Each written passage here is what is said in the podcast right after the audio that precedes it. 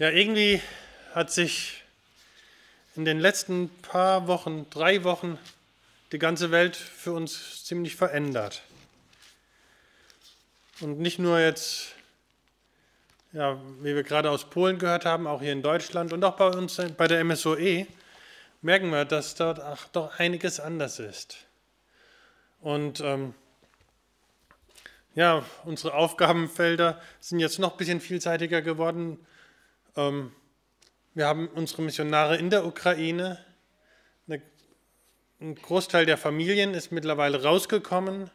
Die Männer sind fast alle dort geblieben und, versuchen dort ja, bei Hilfstransporten zu helfen und mit anzupacken, wo es irgendwie geht. Und ähm, besonders viel Seelsorge ist nötig, hat einer unserer Kollegen jetzt noch geschrieben viel, viel Seelsorge. Noch bei uns, ja, wie gesagt, Familien kommen, Freunde und Angehörige kommen und ähm, bei uns, wir sind jetzt auch am Gucken, versuchen, wo wir auch Leute unterbringen können. Also falls jemand ähm, irgendwo Möglichkeiten sieht, ähm, irgendwo eine kleine Wohnung leerstehend weiß, kann sich gerne bei uns melden. Und aktuell ist es dann auch so, dass jetzt gerade auch größere Familien kommen. Wir haben es gerade gehört, Familien mit mehr als drei Kindern, da darf auch der Vater mitkommen, was ja grandios ist, aber natürlich auch mehr Platz braucht. Also wer da weiß, wo vielleicht eine Möglichkeit sein könnte, gerne bei uns bei der MSOE melden. Ich habe mich die letzten Tage selbst immer wieder gefragt, äh, wie würde ich eigentlich mit so einer Situation umgehen in Polen, äh, in der Ukraine? Wie, wie würde ich denn reagieren? Und ich muss euch ganz offen sagen, ich weiß es immer noch nicht. Aber ich möchte heute mit euch eine, auf eine Situation eingehen aus der Bibel, wo zumindest eine gewisse Parallele vorhanden ist. Es ich habe heute einen Text ausgesucht aus Nehemia, Nehemia Kapitel 6. Und möchte, kann es gerne aufschlagen. Was war die Situation? Oh. Passt schon. Gut, danke. Was war die Situation? Also, das Volk Israel war in Gefangenschaft und so nach und nach durften sie wieder zurückkommen nach Jerusalem und Nehemia hat von Gott den Auftrag bekommen, die Stadtmauer wieder aufzubauen. Wir kennen die Geschichte, wo er mit seinen Leuten dabei ist, die Stadt aufzubauen. In der einen Hand Steine, in der anderen Hand das Schwert, um die Stadt zu verteidigen. Und so bauen sie weiter und weiter. Und jetzt in Kapitel 6 sind sie mittlerweile so weit, dass sie die Mauer fertig haben. Die Mauer steht. Das Einzige, was noch fehlt, sind die Tore. Aber die Feinde, die Feinde dieser Arbeit und die Feinde der Israeliten haben jetzt, man könnte sagen, Torschlusspanik. Jetzt haben sie noch die Gelegenheit, nochmal anzugreifen und sie starten einen Angriff auf Nehemia selbst. Und ich lese den ersten Abschnitt vor aus Nehemia Kapitel 6, ihren ersten Angriff. Und als Sanballat, Tobia und Geshem, der Araber, und unsere anderen Feinde erfuhren, dass ich die Mauer gebaut hätte und keine Lücke mehr darin sei, wiewohl ich die Türen zu der Zeit noch nicht in die Tore gehängt hatte, sandten Sanballat und Geshem zu mir und ließen mir sagen, komm und lass uns in Kephirim im Tal Ono zusammenkommen. Sie gedachten mir aber Böses anzutun. Ich aber sandte Boten zu ihnen und ließ ihnen sagen, ich habe ein großes Werk auszurichten. Ich kann nicht hinabkommen. Ich könnte das Werk, es könnte das Werk liegen bleiben, wenn ich die Hände abtäte und zu euch hinkäme.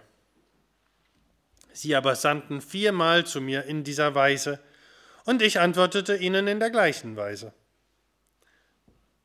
Erstmal bis hier. Also, was sehen wir hier? Wir sehen eine List. Angebliche Friedensverhandlungen. Klingt ja erstmal positiv. Kommt, lasst uns reden. Lass uns doch die, das Problem aus der Welt räumen. Aber Nehemiah ahnt schon, dass hier irgendwas im Argen ist. Und dadurch, dass dieses, dieses Anschreiben viermal kommt, komm doch her, lass uns reden, da wird ihm schon, da, da fällt ihm schon auf, das passt hier nicht. Wo soll er hinkommen? Nach Kefirim im Tal Ono. Wo das Tal Ono genau liegt, weiß man heute nicht mehr. Aber anscheinend ist es ganz in der Nähe, wo Sanballat, also gerade dieser Wortführer, wohnt. Hm. Ich sage mal so, ich glaube auch nicht, dass Zelensky zurzeit in den Kreml kommen würde, um Friedensverhandlungen zu führen. Nehemiah ahnt, dass da irgendwas nicht stimmt. Und er sagt, sie gedachten mir aber Böses anzutun. Es wäre mit Sicherheit irgendwo ein Angriff auf ihn und auf sein Leben gekommen.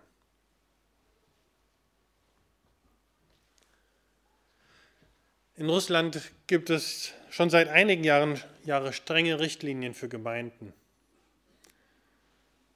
überhaupt, dass Gemeinden bestehen dürfen. Da kommen irgendwelche fadenscheinigen ähm, Anschuldigungen. Hier bei euch ist der Dachgiebel einen halben Meter zu hoch. Wir müssen die Gemeinde schließen. Und solche Sachen. Und jetzt ist es noch schlimmer geworden. Ich meine, wir haben in den Medien mitbekommen, ähm, dass man in Russland nicht über Krieg reden darf. Jetzt ist es auch so, dass in Gemeinden nicht für Frieden gebetet werden darf. Denn das würde ja einen Krieg irgendwie voraussetzen. Und Gemeinden werden ausspioniert. Pastoren und Missionare werden ausspioniert und kontrolliert. Und was machen sie? Sie fasten und beten. Hat gerade noch einer unserer Kollegen geschrieben. Wir fasten und beten. Sie machen weiter. Wie reagiert Nehemiah? Er sagt, ich habe Besseres zu tun, ich habe keine Zeit. Ich habe eine Aufgabe von Gott und diese Aufgabe muss ich erledigen, komme, was da wolle.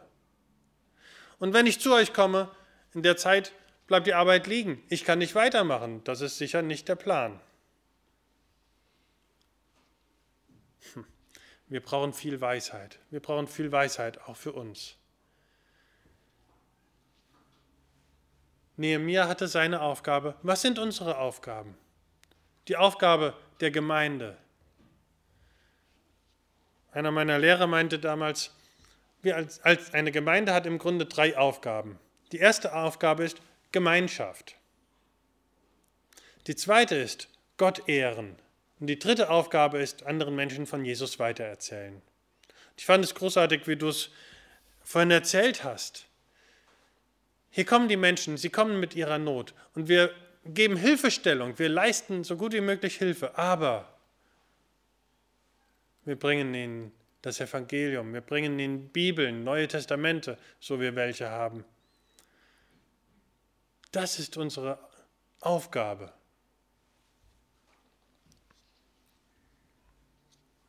Und du, was hast du für eine Aufgabe persönlich? Wo hat Gott dich hingestellt? Wo ist dein Platz? Lass dich nicht ablenken durch irgendwelche fadenscheinigen Ausreden des Teufels, wo er dich irgendwo gebrauchen möchte, wo du im Grunde deine Zeit vertust. Wenn Gott dir eine Aufgabe gegeben hat, dann tu sie. Wir lesen weiter. Vers 5. Da sandte Sanballat zum fünften Mal seinen Diener zu mir mit einem offenen Brief in seiner Hand.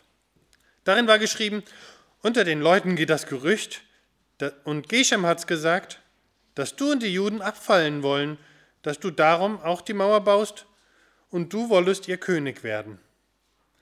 Und du habest dir Propheten bestellt, die in Jerusalem von dir ausrufen und sagen sollen, er ist der König in Juda. Nun, das wird vor den König kommen. So komm nun und lass uns miteinander Rat halten. Ich aber sandte zu ihm und ließ ihm sagen, es ist nichts von dem geschehen, was du da sagst. Du hast es dir in deinem Herzen ausgedacht. Denn sie alle wollten uns furchtsam machen und dachten, so sollen, äh, sie sollen die Hand abtun vom Werk, damit sie es nicht fertigstellen können. Da stärkte ich umso mehr meine Hände. Der zweite Angriff. Falsche Anschuldigungen, Drohen, Gerüchte, Misstrauen schüren. Falschinformationen und List. Was dieser Sanballat hier macht, ist, er versucht sich ein Stück weit einzuschleimen. Guck mal, ich stehe doch auf deiner Seite. Und er verrät hier seinen Alliierten. Er sagt, der Geshem, der, hat, der erzählt hier ein Gerücht. Sei bloß vorsichtig mit diesem Gerücht, das könnte gefährlich werden für dich. Naja, das ist das eine. Aber was er nebenbei macht, diese Nachricht verschickt er als offenen Brief. Was heißt offener Brief? Dieser Brief geht nicht direkt von Sanballat an Nehemia persönlich, sondern jeder darf ihn unterwegs anschauen und lesen. Oder vielleicht wurde dieser Brief auch öffentlich vorgelesen. Kennt ihr dieses System? Hier ist ein Gerücht. Ich glaube es ja selbst nicht. Aber jeder soll es wissen, jeder soll davon hören. So streut man Gerüchte am effektivsten.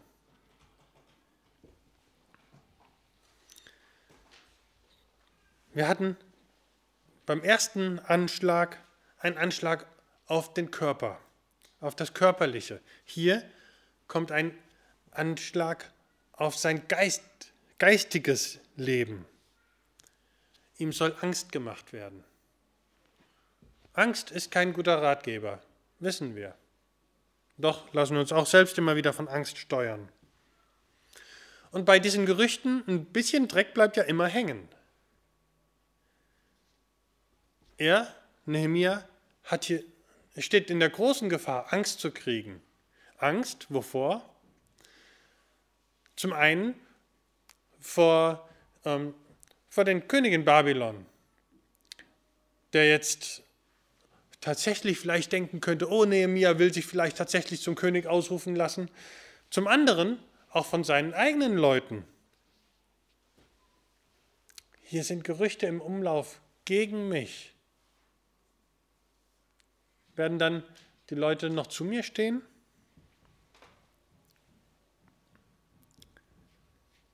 Aber er hat keine Angst. Er reagiert mit einem ganz einfachen, es stimmt nicht, was du sagst. Und es weckt in ihm noch mehr Eifer. Ich stärkte meine Hände umso mehr.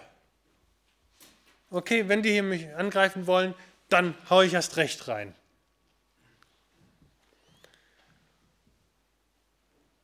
Wenn, wenn es schwierig wird, dann reagiert du auch mit einem Jetzt erst recht. Lasst euch auch als Gemeinde nicht irritieren von irgendwelchen Leuten, die irgendwas verstreuen. Hab keine Angst. Und auch du persönlich, wenn andere irgendwie über dich lästern, weil du Christ bist. Warum auch immer. Hab keine Angst. Mach weiter. Tu erst recht treu deinen Dienst.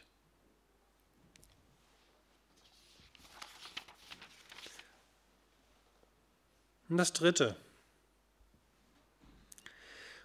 Und ich kam ins Haus Schemajas, des Sohnes Delajas, des Sohnes Mehetabels, der gerade behindert war, und er sprach, lass uns zu kommen im Hause Gottes, im Innern des Tempels, und die Türen des Tempels zuschließen, denn sie, sie werden kommen, dich zu töten, in der Nacht werden sie kommen, damit sie dich töten.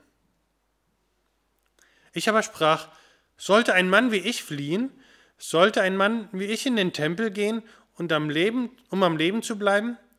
Ich will nicht hineingehen. Denn ich merkte, dass nicht Gott ihn gesandt hatte. Denn er sagte die Weisung über mich, weil Tobia und Sanballat ihm Geld gegeben hatten, damit ich mich fürchten und so handeln sollte und mich verfehlen sollte, dass ein böses Gerücht aufkäme, damit sie mich verhöhnen könnten. Der dritte Angriff ist auf sein geistliches Leben ausgerichtet. Also dieser Mann hier, Schemaja, wurde offensichtlich bestochen. Wozu? Um Nehemia zu verführen. Gut, wenn, wenn jemand zu mir kommt und sagt, du hier ist Gefahr, versteck dich, bring dich in Sicherheit. Das ist doch gut, oder? Ja. Und so wird vielleicht Nehemias erste Reaktion auch gewesen sein. Geh in den Tempel, bring dich da in Sicherheit. Ist grundsätzlich auch in Ordnung. David hat genauso reagiert. Aber was will er hier? Er will ihn in das Innerste des Tempels bringen, dort hin, wo nur die Priester hin durften. Wenn Nehemia dorthin gegangen wäre, der nicht aus einer priesterlichen Ahnenreihe kommt, dann wäre ja nicht nur sein Ruf geschädigt worden, sein Leben wäre verwirkt gewesen. Und seine Aufgabe hätte er auch nicht mehr tun können, nicht mehr erledigen können. Zelensky war vor zwei Wochen von den Amerikanern angeboten werden, worden, komm, wir bringen dich raus aus dem Land. Wir bringen dich in Sicherheit. Aber Zelensky hat gesagt, nein, ich bleibe hier. Hier ist meine Aufgabe. Ich habe großen Respekt davor.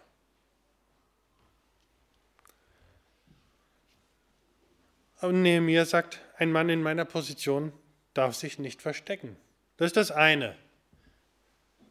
Und das andere ist, ich werde nicht sündigen. Wenn Gott einem eine Aufgabe gibt, dann kann sein, dass Schwierigkeiten kommen. Und diese Schwierigkeiten müssen gelöst werden, ja. Aber die Lösung kann nicht sein, dass man dafür irgendeine Sünde benutzt. Notsünde, Notlüge ist in dem Fall keine Option. Dann hätte Gott dir die Aufgabe so nicht gestellt.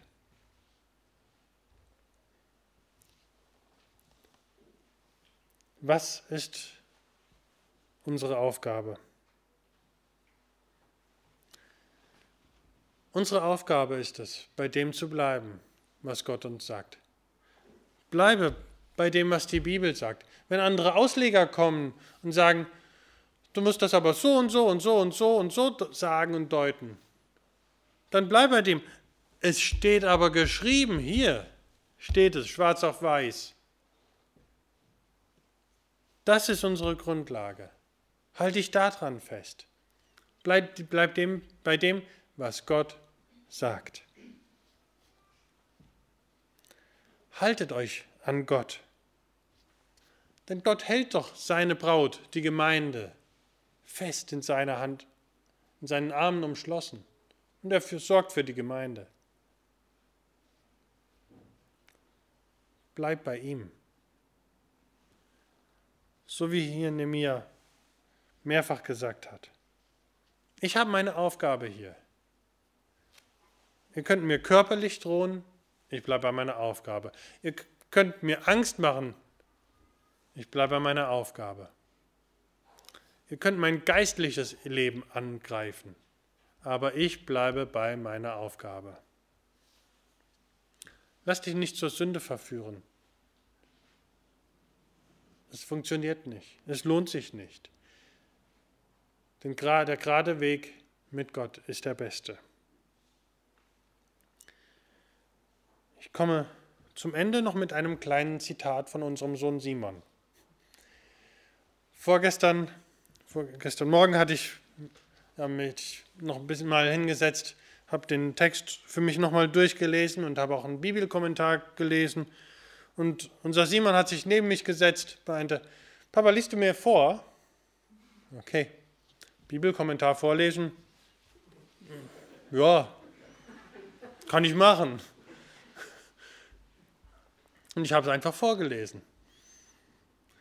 Und ähm, ich hatte dann noch einen anderen Bibelkommentar, den wollte ich dann auch noch lesen. Papa, liest du mir auch noch mal vor? Hatte angefangen und ähm, da waren dann gerade hier die Namen Sanballat, Tobia und Geshem. Ich meinte, Papa, das hatten wir doch gerade schon. Okay, er hat mir tatsächlich zugehört. Gut, schön. Und dann am Ende, ich habe ihm dann nicht noch mehr vorgelesen, er kannte es ja dann schon. Am Schluss meinte er, ich bin auch wie der, ne? Wie der Nehemia. Und du auch. Ne? Und ich habe gedacht, wow, diesen Glauben und dieses Vertrauen, wie die Kinder möchte ich haben.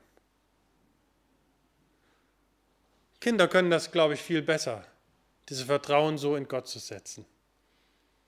Und ich habe für mich selbst gedacht, das wünsche ich mir, dass ich so diesen Blick auf Gott habe.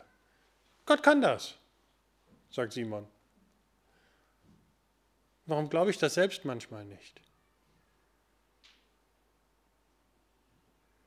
Und eigentlich möchte ich mit dieser Frage so enden. Warum glauben wir nicht einfach wie die Kinder? Schauen auf Gott. Er kann doch. Er kann. Amen.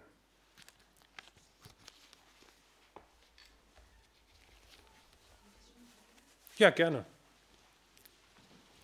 Ja, lasst uns beten, dazu aufstehen, mit diesem großen Gott sprechen. Ja, himmlischer Vater, wir danken dir, dass du alles weißt und jede Situation kennst. Dass du auch alles im Griff hast und nichts geschieht, ohne dass du es zulässt. Ob das nun in der Ukraine oder in Polen oder hier ist. Und du hast uns Aufgaben gegeben, als Gemeinden und persönlich. Und wir wissen, dass du bei uns bist. Wir bitten dich, aber dass du uns in, in Situationen hilfst, in denen Nöte sind, in denen wir in Gefahren sind. Als Gemeinden, als persönlich, auch als, als Völker, als deutsches, als polnisches oder ukrainisches Volk. Wir danken dir, dass du der Herr bist. Und wir bitten dich, dass du uns hilfst, uns immer wieder auf dich auszurichten und nach dir zu schauen. Dass wir sagen können, ich bin auch wie der. Wenn ich an unsere Geschwister denke, gerade in der Ukraine, die sich jetzt nur noch an dir festhalten können, weil sie in einer solch unglaublichen Unsicherheit sind bitten wir dich, dass du ihnen Kraft gibst und dass sie erleben, dass du da bist und eingreifst. Wir bitten dich, dass du in der Ukraine Frieden bringst. Wir bitten dich, dass du den Polen, die jetzt so sehr helfen, Kraft gibst. Wir bitten dich auch für uns hier, dass du uns immer wieder den Blick auf dich wendest und dass wir im Gebet für unsere Geschwister, besonders für unsere Glaubensgeschwister, einstehen. Das ist das Stärkste, das wir tun können. Danke, dass du der große Gott bist. Lass uns bitte durch nichts davon abbringen. Amen.